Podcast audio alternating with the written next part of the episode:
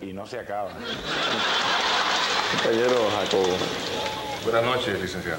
Buenas noches, Jacobo. Eh, ¿Es cierto que Romero fue su inquilino en una ocasión? Sí, es correcto. eh, la casa mía del viejo San Juan. There is no reason for me to leave. Yo lo dispongo así, eso es todo. ¿Y por qué? Pues nada, no tengo que dar explicación. Ya, vete. Muy bien. Hablaremos más tarde. De modo que te quieras divertir con quien te dé la gana, pues yo también me voy a divertir con quien me dé la gana. mediana siempre es la mejor. La batata mediana. No hay mediana. No estoy hablando. Estoy hablando de la planilla. No estoy hablando de batata. ¿Qué se le ofrece? Es que estaba mirando la corbata, líder. ¿Qué corbata? ¿No te acuerdas? ¿Cuál? Que yo se la regalé el año pasado. Estoy tan aburrida últimamente.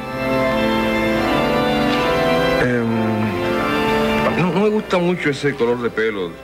Te hace ver mayor. Por más de 60 años, el invitado de hoy ha sido una figura central del mundo artístico en Puerto Rico. Hacía radio cuando ese era el principal medio de comunicación masiva en la isla. Fue de las primeras figuras de la televisión cuando ésta se inauguró en Puerto Rico en el 1954. Ha hecho teatro, cine, escrito poesía, sátira política. En el 1989 dio a Puerto Rico su primera y única película nominada al Oscar. A los 86 años sigue creando y sigue soñando. En Torres Cotay entrevista hoy el inagotable Jacobo Morales.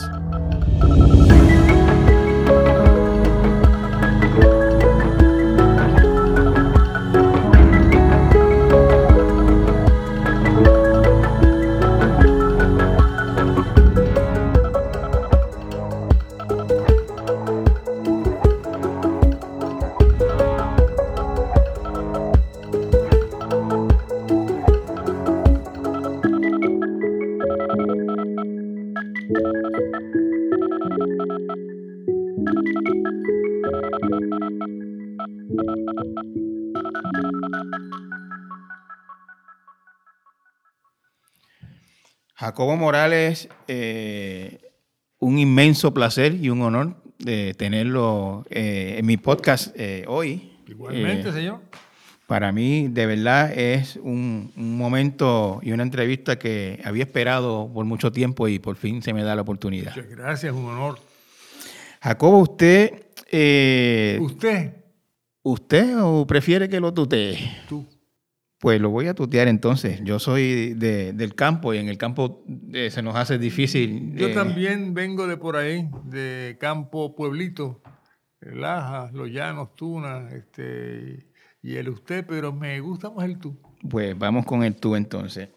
Jacobo, pre- pre- precisamente de eso quería yo empezar hablando. Eh, yo recuerdo una canción que yo escuchaba cuando niño en los programas que, que tú participabas.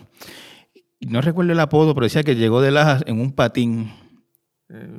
Maestro Pitín, Pitín, Pitín. Esa misma. Llegó de la en un patín que era tan cómodo. Como un quitrín, algo así. Algo así, exactamente. Y pues ahí uno sabía que, que Jacobo era de Lajas. De la. Eh, pero yo sé que, que ya en la adolescencia pues, estaba en- ya en Santurce, por no, ejemplo. no, desde antes. Desde antes. en Lajas, entonces, este, como a los dos años y medio, papi y mami se trasladan a San Germán, vivimos como tres, cuatro años allá, luego a Mayagüez, vivimos como año y medio en Mayagüez, luego venimos a San Juan y me crié en el viejo San Juan, en la calle Luna, esquina San Justo. Estudié en la Lincoln y en la Valdoriotti. Me sorprendió que en San Juan eh, había una gran actividad en todos los aspectos, el comercial, el cultural. Cuando yo llego a San Juan, teniendo, ya te digo, como siete años y pico, ocho a lo sumo, había cinco cines. Estaba el Rialto, el Royal, el Tres Banderas, el Roxy. ¿Y cuál más? Ah, y el Royal y el Luna, sí, que quedaban los veía desde la terraza, desde la azotea de casa. El Luna a la derecha, el Royal a la izquierda, ¿En qué calle vivía? En la calle Luna, esquina San Justo. Entonces, este, el Teatro Tapia tenía mucha actividad. Papi me llevaba a menudo allá. Y había dos estaciones de radio. Subiendo por la tanca estaba WKQ. Y frente a la bombonera en el viejo San Juan en- estaba WNEL. Y la primera vez que yo me paro ante un micrófono, teniendo yo como 12 años, pues para un programa de estudiantes, fue en WNL y quien me entrevistó, me hizo unas preguntas en un programa de preguntas y respuestas fue Camilo Delgado. Camilo Delgado, que todavía hasta los otros días, hasta los años 80 por lo menos, estaba todavía por ahí. Sí, exactamente. Eh, Jacobo, eh, lo entrevistaron en radio a los 12 años. Y A los 12 y- años. Y, a, y a causa de qué? ¿Qué, qué había hecho Era, usted era un programa de, de preguntas y respuestas y también este, invitaban a menudo estudiantes y en la Valdoriotti escogían grupitos y los mandaban allá. Para Pero algo- alguien, alguien te vio algo que te mandó para allá. ¿Perdón? Alguien te vio algo que te mandó para allá. Bueno, eh, o me vio algo o yo tenía esa tendencia desde muy temprano. Yo recuerdo que en la Valdoriotti, en la clase de español, la señora Muñoz, que era la profesora, creó como un círculo dramático. Y yo pues caí ahí. Y entonces eh, recuerdo que trabajé en una obra cortita, se llama Lohengrin o el Caballero del Cisne, y entonces quedó bien. Y al final del curso me dio una medallita. Así. Y yo escuché, y tenía yo ya como 14 años. Este cuentito lo he hecho ya bastante, pero lo hago una vez más. Este, yo escuché, porque yo escuchaba mucho la radio, escuché que la WNEL, que entonces estaba frente al lo que hoy es el Conservatorio de Música, ahí, estaba probando actores jóvenes, porque era una estación que transmitía casi en su totalidad radionovelas y programas dramatizados eh, en vivo. Y yo oí eso, y llegué hasta allá con la medallita. Entonces me probaron por la tarde, me acuerdo, el director general de programación era José Hernández Zamora, un señor cubano. Y después de la prueba, bueno, pues me dio las gracias y me dijo, vuelve esta noche como a las 7. Digo, bueno, sí, ¿cómo no? Volveré a ver si me dejan en casa, ¿no? Porque ya era de noche. Este, y yo pensé que me iban a probar otra vez, a seguir probando. Pues no, era que me iban a poner en un programa en vivo de actor. Le, le dieron un papel El mismo día. a las- a las 7. Sí, a las 7, no, era, el- el- a las 7 era el ensayo. Ok. Eh, el programa era a las ocho y media. Si mal no recuerdo, se titulaba Cosas que pasan, que era de sucesos de la vida real. Y ese fue el comienzo. Toque siempre, usted estaba tocando. Claro. Ah, bueno. Adelante, Moralito. ¿Qué se le ofrece, Moralito?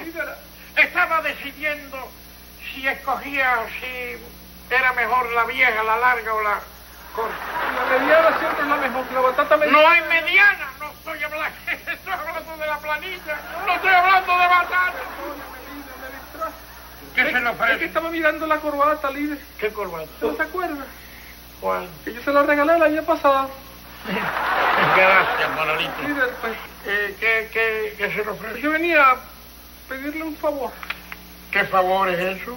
¿Y eso por qué? Pues yo venía a ver si usted me permite que yo me rebaje el sueldo.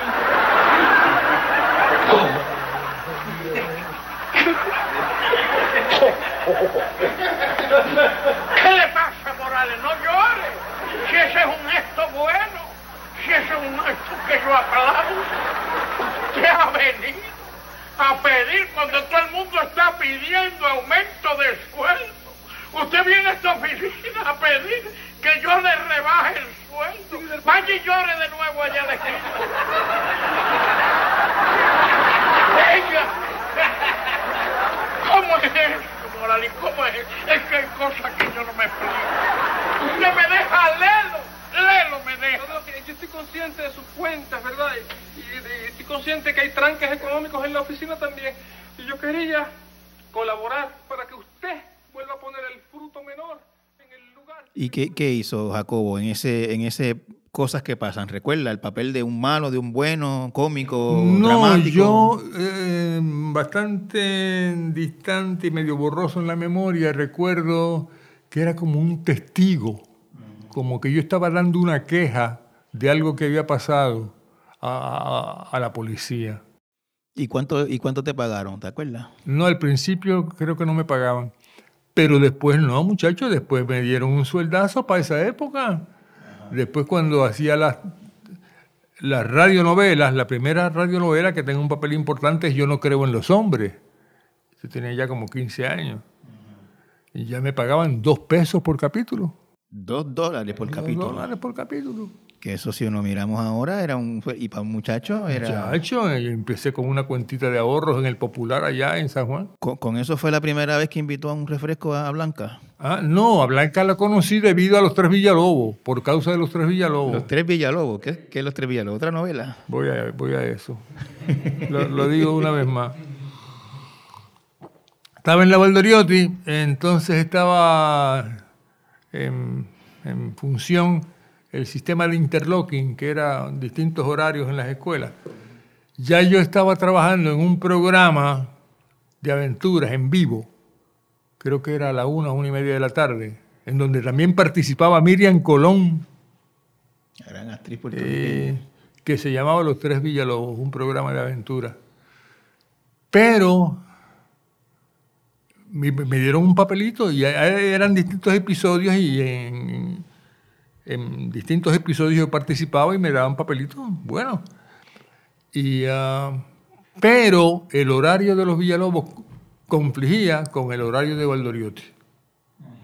Entonces yo pedí una transferencia a la Central, porque la Central tenía otros horarios que me permitían participar en los Villalobos. Bueno, pues lo, lo logro, me conceden la transferencia, me, en casa me lo autorizan. Voy allá, pues llego, me asignan a la clase de español inicialmente, la primera clase en la Central. Y cuando me presentan ante el grupo de estudiantes, aquí tenemos un nuevo compañero, pues yo vi un- una muchachita que estaba sentada un poquito más al fondo, una carita bien atractiva, una blusita color de rosa bien linda. Y saludé y miré hacia allá y esa muchachita pues me, me llamó mucho la atención. Y es esa que está ahí. Eh, am- amor a primera vista, Jacobo. Sí, así fue. Mire eso. ¿Y cuántos son? 67 me estaba diciendo ahorita. Eh, cumplimos en septiembre 67 de, de casados. Nos casamos a los 19. Jacobo, y usted, tú me contaste que, que hiciste una obra en, en la escuela y te dieron una medalla, caí- caíste en esa obra. Sí, dijiste. sí. Eh, ¿tú, tú recuerdas o tú sabes cuándo tú sentiste que tú eras artista o querías ser artista? ¿Cuán- cuán- ¿Cuándo fue que tú dijiste esto es lo mío? Desde más chiquito. Como, como... Aun cuando jugué Futuras Estrellas, béisbol. Porque me- ahí me gustaba la escena. Demostrar que podía hacer cosas. Porque también influido por papi, porque papi era contador público autorizado, pero escritor también, escribía muy bien. Y publicó varios libros y le fue muy bien, re- recibió reconocimientos del Ateneo. Y me gustaba escuchar la radio. Cuando escuchaba la radio, los programas de aventuras, yo me imaginaba los escenarios. Escribía cuentitos, poesías, desde temprana edad. Papi a veces me los leía y me los corregía y me animaba. Y entonces este, me gustó el béisbol, pero el béisbol no me borró la afición por, la, por el arte, era, era la escena también. O sea, jugué Futuras Estrellas, lo que hoy es Pequeñas Ligas. Este, y entonces ya cuando caigo en la escuela, pues participaba en las actividades escolares eh, que tuvieran que ver con espectáculos. Yo recuerdo que Wilson Torres, el de los hispanos, era condiscípulo mío. eh, eh, eh, a veces coincidíamos en las actividades, en, la música, yo recitando, participando en obritas pequeñas o en pasos de comedia. Es decir, que eso estuvo en mí siempre. Y recuerdo también que de las primeras veces, de, de los primeros sitios a los que papi me llevó cuando vinimos a San Juan fue el Tapia. Y eso me deslumbró el teatro. En esa época estaban presentando una comedia, una comedia no, un, eh, con un, espectáculo de variedades con Diplo que se llamaba A mí me matan pero yo gozo. Mi hermana Domitila. ¿Qué pasa? ¿Que se te llegó por casa? Mi hermana aquí legislando, legislando siempre. El camarón que se duerme se lo lleva a la ¿Y qué? ¿Y qué? ¿Y qué de qué? ¿Cuándo va por casa? Bueno, tan pronto como yo me gestione por ahí un par de pesos. Ve, con dinero no lo hagas. No, no, no, óigame, no, no, no, mi hermana Domitila, uh, que dirían en Nahuabo si supieran una cosa como esa. No, no, no. Y entonces después eh, eh, empezó a hacer temporada en Puerto Rico la compañía López de Vega, que era una compañía de mucho renombre española que venía. Y yo me acerqué y empezaron a darme papelitos también en la López de Vega. Que esa época coincide con cuando yo comienzo en la radio a los 14 años. Jacobo, y, tu papá era contable, pero escritor. Sí. Eh, ¿Cómo él y tu mamá y el resto de tu familia eh, asumieron el, que tú te fueras inclinando por lo artístico? Bueno, por un lado, papi le daba importancia y mami también, pero por otro lado les preocupaba bastante, por lo que te dije ahorita.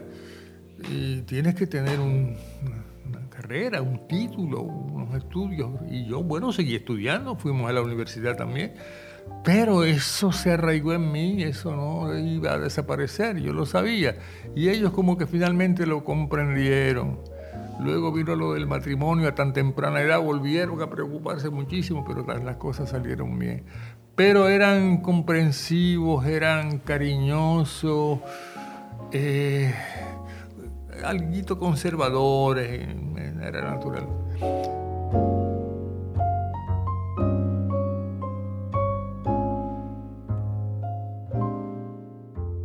Después de la pausa, la llegada de la televisión a Puerto Rico, con Jacobo Morales a bordo desde el primer día.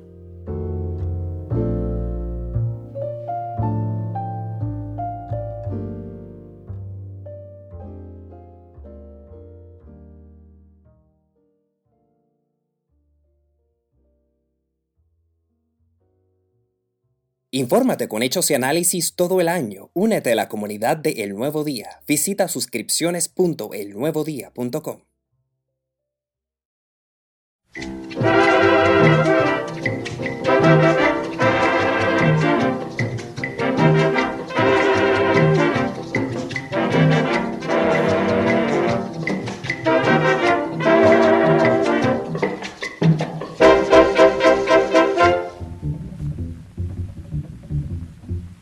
La televisión pronto llegará y yo te cantaré y tú me verás.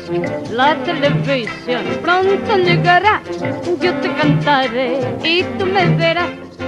Vísteme bien. La televisión empezó con Jacobo prácticamente desde el principio, ¿no? El primer año. El primer año. El concierto Wurlitzer. Yo era el presentador de un programa musical con José Enrique Pedreira, George Kudirka, José Raúl Ramírez. El, ¿Cómo se llamaba, perdón? Concierto Wurlitzer. Wurlitzer era la marca de la pellonera. Sí, sí.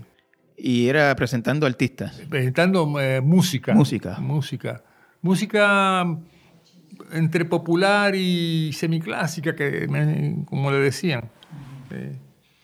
Y, pero en vivo. En vivo, en vivo, allá en televisión en vivo. Y entonces casi inmediatamente empecé a incursionar en, la, en los programas dramáticos, en las telenovelas. Hice muchas telenovelas con Braulio Costillo Papá. De, Galán, Jacobo. Eh, pues, bueno, sí, de Galán. Eh, porque también había programas eh, dramáticos que tenían, eran episódicos. Domingo de Amor Palmolive. Este, ¿Cuál es el otro? Este,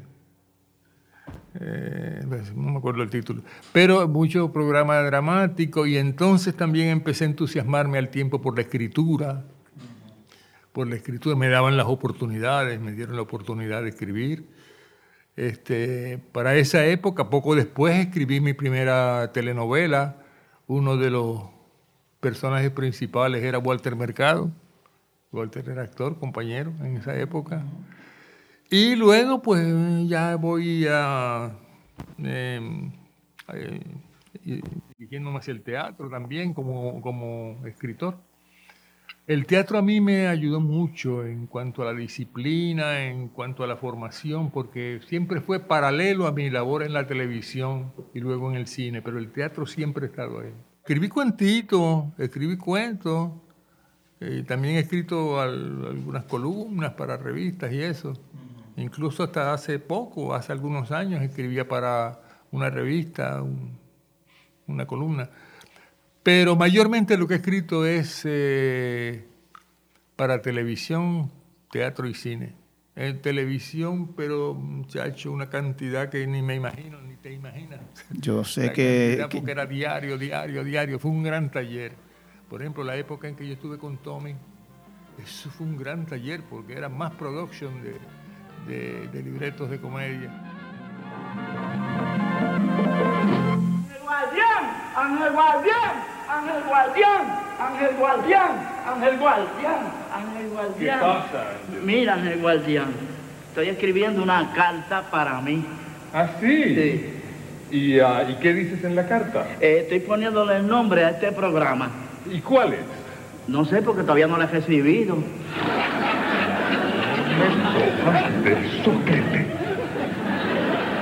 ¿Puede usted contestarme qué propulsor será el que utilicemos para llegar a la luna? Sí, eso es lo mío. Vamos a usar un cohete Atlas AR-15 con 3.200 pies por segundo de velocidad. Correcto. Ya, que saben Está bien, mucho. puede Maduro, ser. Chacho, chico, Siga, te siga, la. Voy para la luna, ya mismo. A ver usted. Señor. ¿Podría usted decirme qué combustible será el que utilicemos para lograr la velocidad de escape? Eh, un combustible querosén de alto graduación y oxígeno líquido con un montón de, de potencia eh, emergida de la fuerza. Repítalo exactamente de nuevo, por favor. Repíteselo, repite lo que tú sabes. No, él- él- él está bien. Está correcto, ¿no? Correcto. Qué bruto tú eres que no hubieras repetido. Su cafecito de la fiesta. Póngalo por aquí. Eh, ¿Tiene los estados de cuenta a mano? A mano no, a mente. Eh, eh, dígame enseguida cuánto vendimos de papas el año pasado. 25 mil sacos. ¿Oíste, Joaquín? ¿Y este año? 5 mil. ¿Te das cuenta, Joaquín? ¿Y de plátano? 500 mil millares. ¿El año pasado y este año? 219 mil. Amigos, y ahora vamos a presentar de inmediato a una figura del chaquetón rojo. Ya seguramente ya están eh, pensando a quién me refiero. Me estoy refiriendo a Don Florito. Adelante. ¿Qué tal, Don Florito? Muy buenas noches. ¿Cómo está? ¿Usted cómo muy bien? ¿Y usted cómo? Muy bien. Sí, por alguna razón en especial. Sí. ¿Cuál? Estoy contento. ¿Por qué? Porque estoy trabajando fuerte, duro. ¿Qué hace usted por la mañana? Por la mañana duermo. ¿La mañana completa? Bueno, eh, eso es trabajar duro porque cuando duermo me mantengo físicamente fuerte. Ah, sí, bueno. La voz, la voz hay que descansarla y yo pues la pongo así, tranquilita toda la mañana, ¿ves? ¿Usted es de los que sueña mucho? Sí. ¿Qué sueña usted? Este, Bueno, yo, yo por lo menos cuando sueño y no tiene nada que ver Como de, de- de todo esto que tú has hecho, eh, que has escrito para televisión, para cine, teatro, que has actuado teatro, has actuado cine, has actuado televisión, eh, ¿hay, ¿hay alguna de esas facetas en las que tú te sientas más cómodo, más tú, que te fascine más, que te, que te, que te, que, que te distinga más? ¿Qué, ¿Qué es lo más que te gusta hacer? Vamos a decirlo en palabras no, me- sencillas. no puedo contestarte. Pues me, me, me atraen más aspectos de una faceta, pero la otra faceta tiene cosas que no tiene esta. Por ejemplo, el cine, pues, chévere. A mí me encanta la intimidad que me, me, facilita, me brinda el cine para el pequeño gesto, para la sutileza que en el teatro se perdería. Pero por otro lado, el cine se hace fuera de cronología, tú tienes que tener muy en cuenta la progresión, el desarrollo de tu personaje. Sin embargo, en el teatro no. El teatro, pues se supone que mayormente es en cronología. Es en, tú, tú tienes mucha más facilidad para desarrollar, para mantener el desarrollo del personaje. Y además el contacto con el público también te crea una dinámica muy, muy particular. Este, pues la televisión puede como, sobre todo como se hacía en el pasado, eh, combinar los medios que te acabo de mencionar, por ejemplo, eh, para la época en que yo comienzo en la televisión era en vivo. Y por lo tanto, un programa dramático se hacía como si fuera una obra. ¿Te das cuenta? Y el, pero tenía a la vez la ventaja de que te permitía ese grado de intimidad que me gusta a mí mucho en la actuación. A mí me gusta mucho el pequeño detalle, la reacción, las sutilezas en la actuación. Jacobo, tú, tú dirigiste, escribiste y actuaste también en la que posiblemente es la película puertorriqueña más importante de la historia, que es lo que le pasó a Santiago, porque fue nominada al Oscar como mejor película en lenguaje extranjero. Gladys Rodríguez y Tommy Muñiz juntos nuevamente, esta vez en una película memorable. Lo que le pasó a Santiago. ¿Se encontraron por casualidad o predestinación? ¿Qué fuerzas los unieron? ¿Las del amor o las de la muerte? Lo que le pasó a Santiago, una película de Jacobo Morales, próximamente en un cine cerca de usted. Cuando tú terminaste lo que le pasó a Santiago y tú viste el producto final después de la edición, la musicalización, colorización, todo lo que se hace con una película, ¿tú sabías que tenías una obra importante ahí? ¿Lo sentiste? Sí, y Blanca también, porque eso me lo creía, porque me creía eso, mm, me creía eso. Esto, y cuando la vi me pareció que que todo estaba en función de la historia. Eh, y por cierto, ya que tocaste ese punto, también me satisfizo enormemente cómo la verdad que dieron en sus actuaciones tanto Gladys como Tommy. Tanto Gladys como Tommy. Este, por cierto, lo que le pasó a Santiago, cuando yo dirijo a Tommy en una obra teatral con Paquito Cordero que se llamaba Los Muchachos de la Alegría, porque Tommy no había hecho teatro tradicional nunca, sino teatro de teatro más liviano, de, más tipo sketch. Este, pero tenía tanta naturalidad que ya cuando yo estaba dirigiendo la obra ya yo había escrito ese guion el primer borrador de ese guion. Y decía, ese, ese personaje tiene que ser Tommy, va Tommy. Y entonces el de Gladys también, desde, desde que lo estaba escribiendo, me, me pasó por la mente Gladys. ¿Usted viene a menudo aquí? A veces. A mí me gusta ir a la placita que hay en los muelles, pero hoy está llena de turistas. ¿A usted le gusta viajar? Me gusta el campo. A mí el mar. Me viene por herencia porque papá era capitán de barco. Se empeñaba en pintar los paisajes en vez de retratarlos.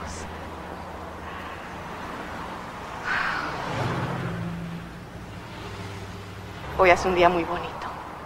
Y cuando yo vi la película, siempre una vez con mucha inquietud, ¿no? porque a mí siempre me ha pasado que estoy viendo la primera proyección de una película mía y aun cuando en, el proceso de edición yo he estado muy seguro de lo que estoy haciendo y de lo que concibo, cuando la veo en pantalla puede haber momentos en que diga, Dios mío, ¿por qué esta escena no la prolongué un poquito? ¿Por qué la corté antes de tiempo acá? ¿Y por qué no acerqué más la cámara en esta ocasión? Pero en Santiago fue muy poquito los reparos que tuve, fueron muy poquitos los reparos que tuve. Me, me, me atraía mucho la actuación, la verdad que estaban proyectando. ¿no? The nominees for the best foreign language film are From France, Camille Claudel.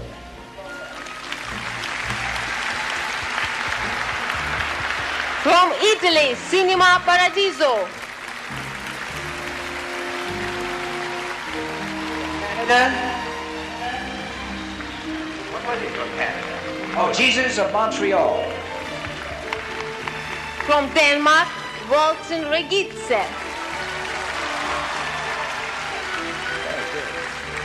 And from Puerto Rico, whatever happened to Santiago? Unfortunately for us, Jacobo, cuando... ¿Cómo tú supiste que te nominaron? ¿Te llamó, ¿Te llamó alguien? ¿Lo viste en televisión como todos los demás? ¿Cómo ocurrió No eso? lo voy a contar de nuevo, pero pues es que así fue. Pues, la noche anterior yo había, me había acostado un poquito tarde, me requedé en la cama, estaba así medio arrellanado. Entra Blanca, me despierta. ¿Qué fue? ¿Qué pasó? Jacobo, nominaron a Santiago. Yo, ¿qué? Sí, sí, al Oscar la nominaron. De verdad. Entonces, me pasó una cosa extraña, me dio una gran satisfacción, pero me quedé como medio pasmadito.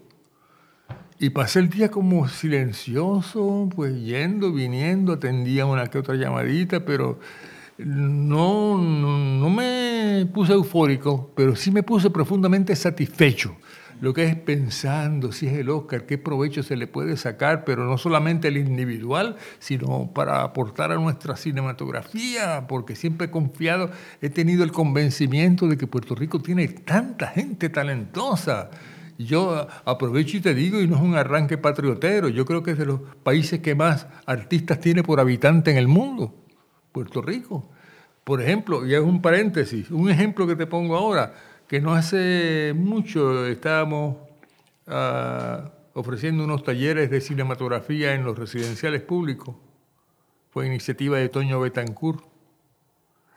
Este, y eh, consistían en llegar al residencial, eh, relacionarlos con la comunidad, eh, hablarles sobre distintos aspectos de la cinematografía, pero todo conducente a que surgiera un tema que ellos quisieran desarrollar para convertirlo en un cortometraje.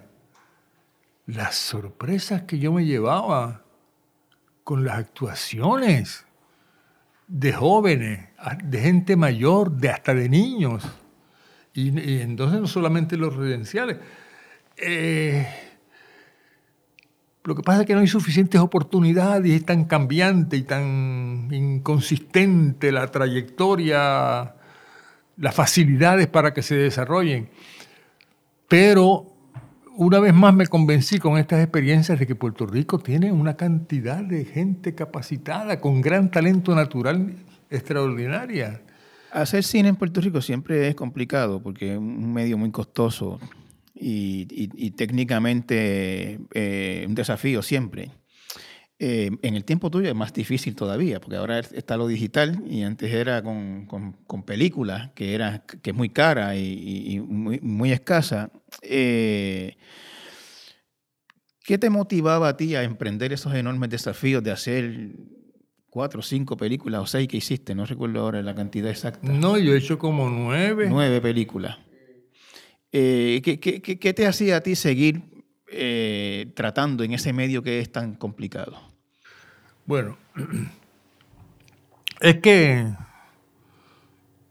yo me planteaba, me decía a mí mismo, bueno, Jacobo, tendrías muchísimas razones para no hacerla, pero, pero tírate, lánzate. Y además, ha habido un elemento, una persona que ha sido fundamental para que esto haya ocurrido, que es Blanca Silvia, es la verdad. Porque eh, vamos a lanzarlo, vamos a tirarlo, pero bueno, es complicado y incluso en la parte financiera nos tomamos unos riesgos mm, bastante eh, amenazantes, ¿no? En algún sitio escuché alguna vez que hipotecaste una casa. Sí, pero muchacho, eso no lo vuelvo a hacer. Eh, Eh, Jacobo, ¿alguna de tus películas, las, las- las de cine, ¿no? Eh, ¿Alguna fue financieramente exitosa? No todas, pero sí han, han producido, por ejemplo, Santiago, lógicamente, por la nominación y demás. Jacobo, tú a través de, de la televisión, de la radio, de la poesía, teatro, todo lo que has hecho en el arte, eh, todo es, o casi todo, diría yo, por lo menos todo lo que yo he visto, eh, centrado en Puerto Rico. O sea, tú, tú, tú eres un, un, artista puertorriqueño, sobre todo, sobre cualquier otra cosa. Durante toda tu vida eh, contando, explicando, interpretando a Puerto Rico eh, a través de las diferentes formas de arte que has hecho, eh, ¿qué, qué, qué, tú, ¿qué, tú, has aprendido de Puerto Rico? ¿Qué tú crees que, que, es Puerto Rico para ti, según tú lo has visto a través de todas las miradas que le has dado artísticamente? Puerto Rico es mi casa, Puerto, Puerto Rico están mis raíces. Puerto Rico es parte de mi ser. Esto es más, no me concibo fuera de mi país, no me concibo fuera de, mi cultura. Y esto no siento que me aísle, no, al contrario, me da fuerza para proyectarme. Este, además, pues como Puerto Rico forma parte de mi realidad, de mi formación, de, de mis afectos, de, de, de, todo lo que soy, lo que pienso, lo que siento, pues lo que me surge en la poesía, en el cine, en el teatro, pues está vinculado estrechamente con Puerto Rico, pero no, no de forma, eso no me aísla, al contrario, siento que eso me, me, me permite proyectarme porque como Estoy convencido también de que el ser humano esencialmente es el mismo en todas partes. Es fundamentalmente, no es parecido, es la misma base, la misma formación en todas partes. Los sentimientos, las angustias, las ansiedades, las aspiraciones. Pero esta es mi casa, este, aquí están mis raíces. Y en términos generales, esta es mi nación, pero si, repito que si algo me interesa a mí es proyectarme al mundo, pero proyectarme desde mi identidad. ¿eh? Y Puerto Rico es esa, me da esa base para, para lograrlo, para tratar de lograrlo.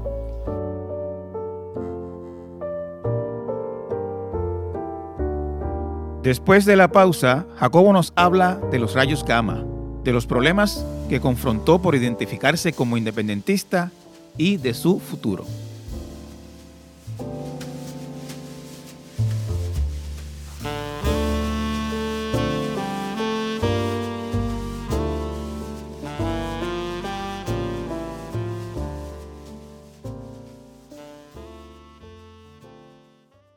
Infórmate con hechos y análisis todo el año. Únete a la comunidad de El Nuevo Día. Visita suscripciones.elnuevodía.com. Bueno, vamos a empezar así, como ellos hacían. Buenas noches, solicitamos su atención. Para, Quemaremos a personajes de su predilección. Para, los Gama, los Gama, satiriza a los que les dé la gana.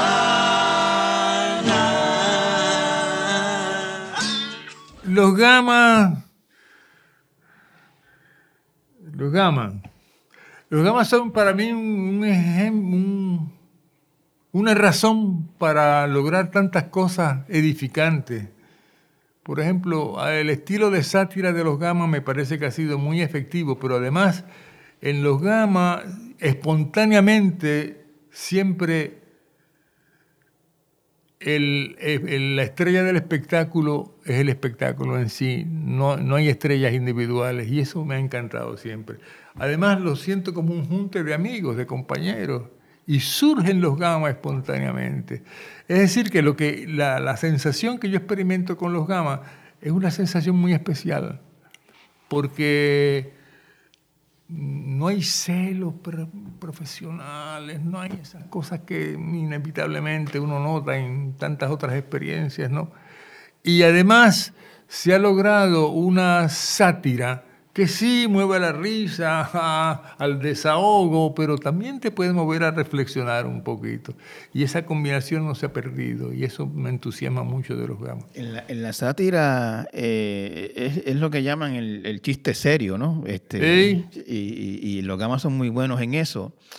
Eh, tú, tú- tú has sido, o se te ha identificado toda la vida como, como independentista. Sí.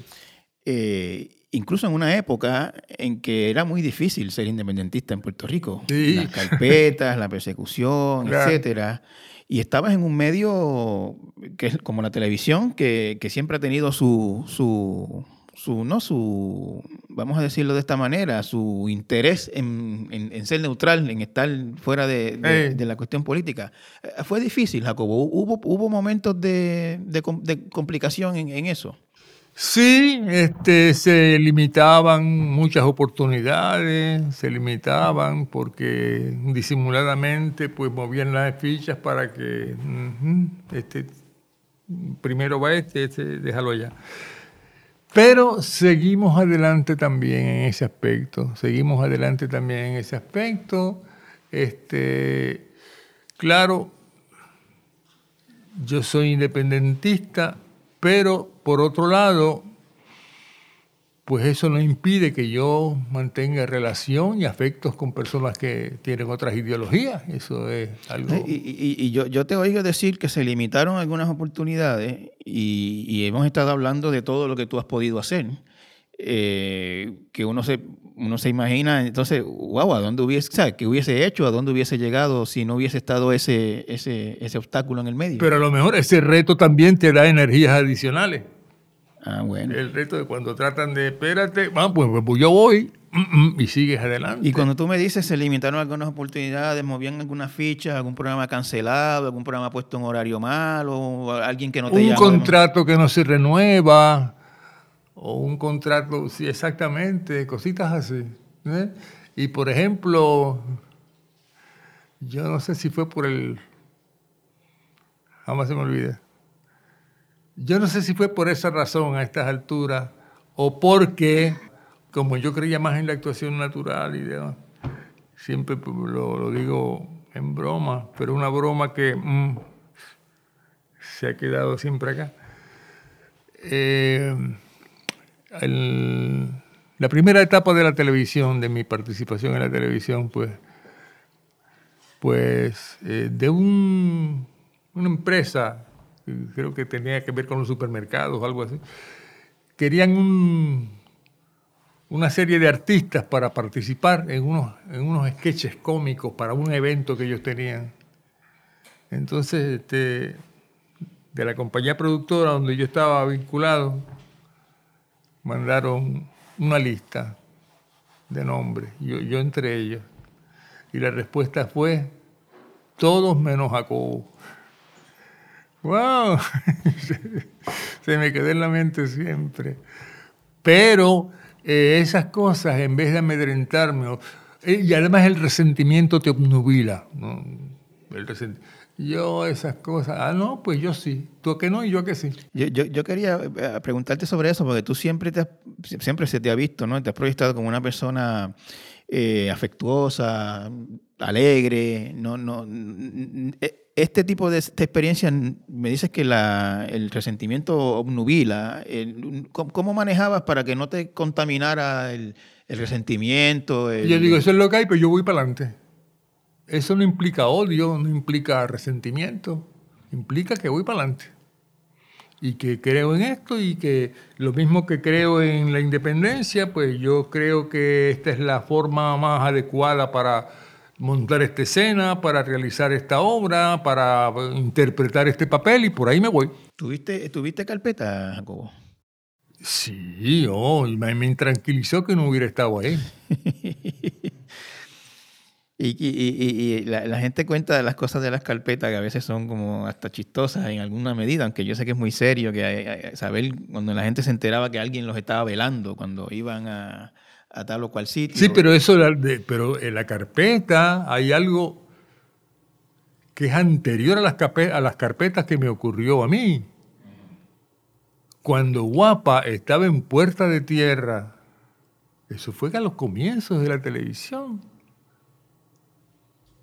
En la, primera década de la televisión, Guapa estaba en Puerta de Tierra.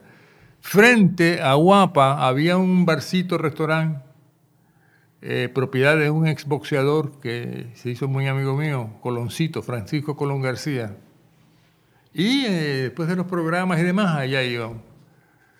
Y Coloncito me dijo una vez, Jacobo, tú has hecho algo indebido, porque ha habido unos policías encubiertos acá, unos detectives, preguntando por ti que cuáles son tus preferencias ideológicas, etcétera. Y fue en esa época, en esa época. Estás hablando como los 50, ¿no? Por ahí. Exacto. No, no, no, porque la televisión se inauguró en el 54, fue a finales de los 50. A finales de los 50. O principios de los 60. Así que antes de la carpeta. Ya eso. Ya te tenían en, en- en la mirilla. Sí. Eh, cuando viste tu carpeta, eh, yo sé, sé de gente que sintió, wow, aquí yo estaba tan feliz en este día, eh, a esta hora, en este sitio, y había alguien allí velándome. ¿Te digo algo? ¿Te digo algo? Nunca la busqué. ¿Nunca la buscaste? No. No. Jacobo, eh, en esta etapa de tu vida, eh, tienes 86 años, me estabas Hey. diciendo ahorita, eh, estás ya eh, en la edad en que mucha gente pues se retira, se sienta en el sillón y, y ya. Eh, me estabas contando que tienes, estás trabajando todavía. Sí, definitivo. Cu- Cuéntame, ¿qué está, qué está, qué, qué, tienes? pues tengo varios guiones de cine escritos, estoy corrigiendo. Yo, eh, uno de mis lemas es nada de primera intención en cuanto a la escritura. Yo escribo, dejo que se enfríen las brasas, repaso, y pues te puedo hacer cinco o seis borradores distintos del- de la misma trama. Eh, como creo mucho en el pequeño detalle, en las sut- sutilezas, etcétera, pues este, lo brego mucho con, con calma, eh, sin premuras excesivas. Este, y entonces estoy en esa etapa de corrección, de repaso y ah, también como tengo personas en las, en las cuales confío mucho, que me dan sus opiniones, las tomo muy en cuenta, se me quedan en, en la cabeza, las, las evalúo, las repaso y eh, a veces, pues tiempo después, si estoy repasando el guion, me viene a la mente esa sugerencia que me habían hecho, entonces la pongo en práctica. Ahora, eh, en esa etapa hemos estado ya bastante tiempo. No he emprendido escritura de nuevos proyectos. Estoy corrigiendo los libretos que ya he escrito de teatro. Tengo una obra de teatro eh, escrita, eh, no se ha estrenado, se llama Reality Show. Es una comedia satírica. Reality show. Reality show. Suena como algo bien actual, bien de ahora mismo. Sí, sí, reality show, sí, muy de ahora, muy de ahora. Sí, porque el el- inevitablemente el cine es, es un espejo de tu pensamiento, de tu sentir. O sea, yo tampoco trato de prefabricar argumentos porque pueden resultar exitosos, porque algo, tal cosa está de moda, ¿no? Yo eh, escribo lo que sinceramente me sale, me- espontáneamente me sale eh, lo, que, lo que me agarra, lo que permanece en mi cabeza, que quiere convertirse en algo, pues yo indistintamente lo puedo convertir en un guion de cine, en una película, en, en una obra, en un poema. Ti- ti- ¿Tienes la expectativa de volver a filmar, Jacobo? Sí. Sí. Y, y más allá de expectativa, plan concreto. Eh, sí, estoy trabajando en un plan concreto, no voy a anticipar nada por ahora, este, a base de material que ya tengo escrito. Lo que no, eh, por, por el momento no estoy emprendiendo nada nuevo en escritura. Jacobo, y, y- y después de, de tantos años, el, que- todavía tengas cosas que quieras decir, ¿no, ¿no te sorprende a ti mismo? Sí, pero también hace rato me convencí de algo, de que yo estaba equivocado en mi, en mi idea, en mi concepto, mi concepción de lo que era una persona mayor. Porque cuando yo era muchacho, incluso como tenía tu edad, yo decía, bueno, ya a los 80 y eso, uno está desgranado, ya los pensamientos se ponen viejos, todo se pone viejo y entonces lo que viene es la quietud y, y la melancolía. Pues no, Y los pensamientos yo no siento que se me hayan puesto viejos, ni, ni las ganas de hacer, ni de ver las cosas, ni la forma en que veo las cosas. Es decir, que he recibido esa gran sorpresa, te lo anticipo, que uno se hace la idea de lo que es un viejo cuando es eh, a temprana edad y, bueno, resulta que no es así. Entonces, mientras tenga energía, eh, una razonable lucidez, pues para adelante, seguimos. Y sobre todo, vuelvo y digo porque es la absoluta verdad, eh, estar en, en compañía de alguien que te anima, que te mm, estimula constantemente, eso es vital, es fundamental. ¿Y estás bien de salud, Jacobo? Sí, hasta la fecha unas rodillitas a veces se quejan un poquito, pero en general estamos bien de salud. El carro de mucho millaje a veces les falla un- una sopanda o algo así. Una sopandita, pero tampoco es para tanto, porque también hasta hemos trotado por muchos años, hemos hecho maratoncitos y todas esas cosas. Y ya no, pero ahora caminamos no, ligerito, pero en plano. Jacobo, eh, mirando hacia atrás, eh, yo sé que es otra pregunta que te han hecho muchas veces. Eh, ¿Satisfecho con lo que has hecho? Sí, sí, satisfecho. Incluso satisfecho con algunas decisiones que tomé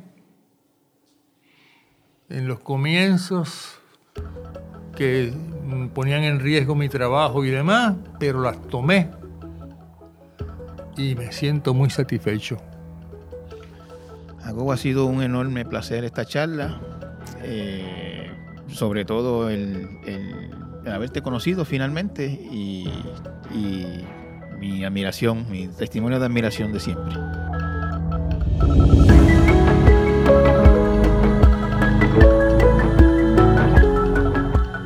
Torres Cotay Entrevista es una producción de GFR Media. Puedes conseguirlo en elnuevodía.com y en tu plataforma favorita de podcast. Si nos dejas un review en Apple Podcast, más gente puede encontrarnos. El técnico de sonido fue Alexis Cedeño. El diseño de sonido estuvo a cargo de Víctor Emanuel Ramos. Pre y postproducción María Soledad Dávila. Productora Omaira González Méndez. Producción ejecutiva Celimar Colón. Nos vemos en la próxima.